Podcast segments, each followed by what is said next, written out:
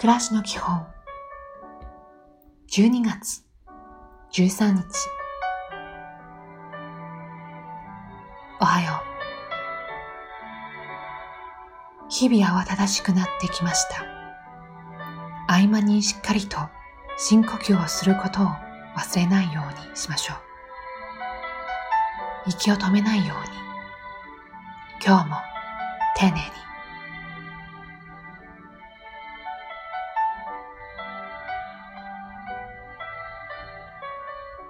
こんにちは。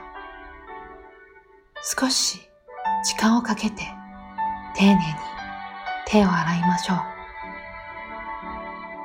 うがいしておきましょう。ちょっとした気分転換になるでしょう。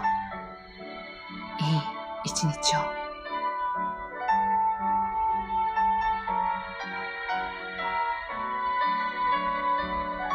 おやすみなさい。